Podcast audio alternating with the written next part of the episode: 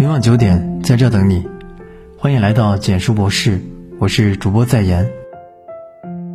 常听人说，人教人教不会，事教人一次就够了。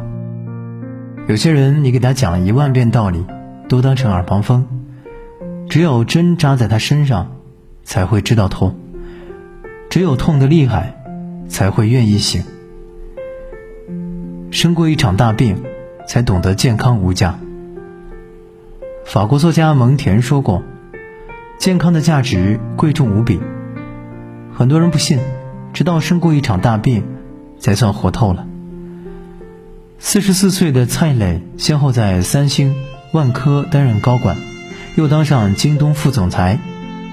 人到中年，他拥有常人梦寐以求的一切：事业、地位、财富。谁也没想到。正值壮年的他被查出了绝症，辛苦打拼出来的人生还没来得及享受，突然进入了倒计时。刚住院时，他还坚持在病床上办公，把员工叫到病房来开会。随着病情加重，他开始留意到身边的病友，有人是家里的顶梁柱，有人刚上大学，有人新婚不久，有人刚做父亲。一位病友哭着对他说：“我才二十出头啊，我还有很多事没做，我不想死。”蔡磊幡然醒悟，开始动用一切资源，拜访世界顶尖的医生，自掏腰包建立实验基地。可哪怕用最贵的进口药，打一针几十万，也只能让他多活三个月。前前后后花费数亿元。也没找到有效的治疗办法。世上最贵的东西是健康，多少钱也买不到。无论你是首富还是平民，生死面前一律平等。年轻时拿命换钱，生了病拿钱换命，是最愚蠢的活法。辛辛苦苦一辈子，到头来钱都是给医院赚的。一旦健康没了，一切都没了。在未来的时间里，按时吃饭，早睡早起，坚持运动，定期体检，保证自己有个健康的身体，睡踏实觉，享清闲福，才是最大的福气。吃过生活的苦，才懂得读书有用。孟子有云：“君子之泽，五世而斩。”许多暴发户都富不过三代，建筑大师贝聿铭的家族却是个例外。贝氏家族人才兴旺，成为显赫门第，与勤读书的优良家风密不可分。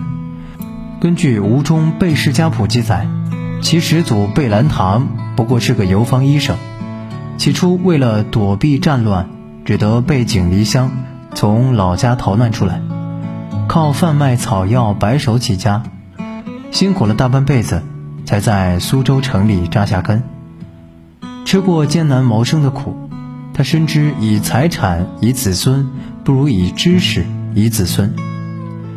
贝兰堂立下家规，家中无论男孩女孩，都要读书识字，终身学习。到了第十代传人贝庸，剩下三进三出的院落，都用来收藏。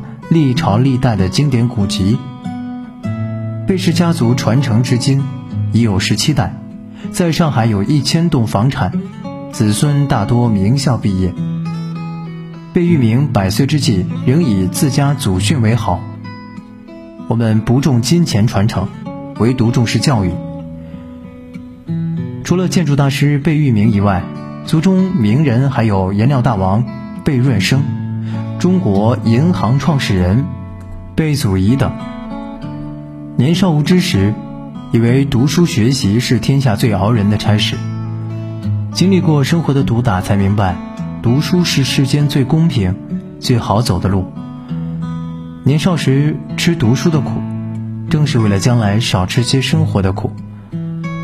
书本是垫高人生的台阶，知识是扭转命运的钥匙。富有诗书的人，哪怕经历磨难，仍有从容应对生活的底气。经过大起大落，才懂得真情可贵。杨绛先生说：“当你身处高位时，看到的都是浮华春梦；当你身处卑微，才有机会看到世态真相。”人在得意的时候，总觉得身边尽是交好之人；只有在低谷时，才能把人心看得真真切切。黄渤成为影帝之前，到处走学唱歌，经常被人拖欠工钱，在剧组客串个龙套，只能蹭拉盒饭的车回城。成名后，身边的人没有一个不周到，没等他招呼，车早就安排好了。他说：“以前总能遇到各种各样的人，各种小心机，谁也不会主动搭理你。但现在身边全是好人。”每一张脸都洋溢着笑容，让人感觉世界很美好。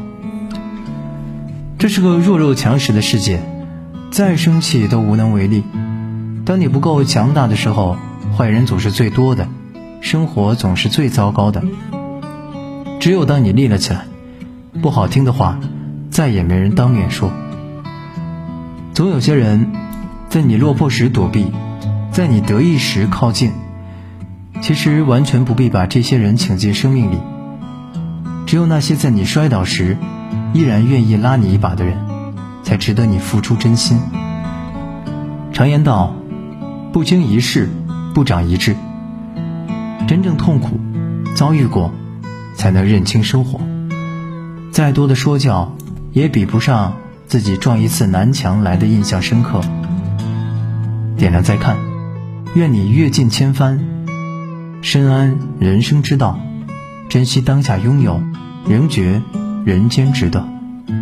晚安。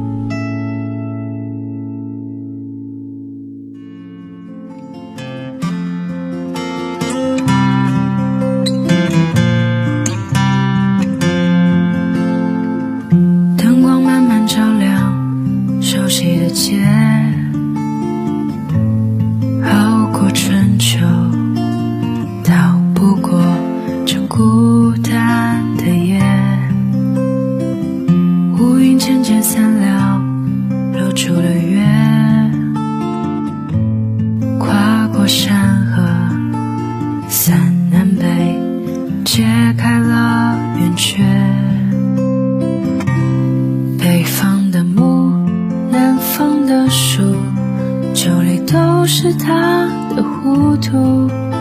他来到这城市，撕碎了幼稚，寻找着他的归宿。北方的木，南方的树，组成他和他的全部。两年已过去，时间被倾诉，醉的甜是曾经的苦。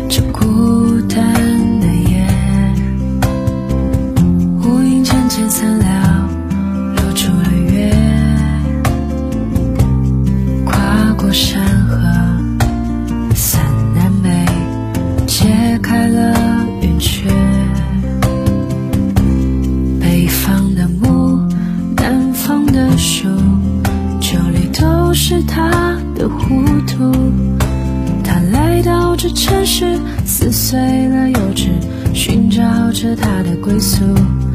北方的木，南方的树，组成他和他的全部。两年已过去，时间被倾诉，醉的甜是曾经的苦。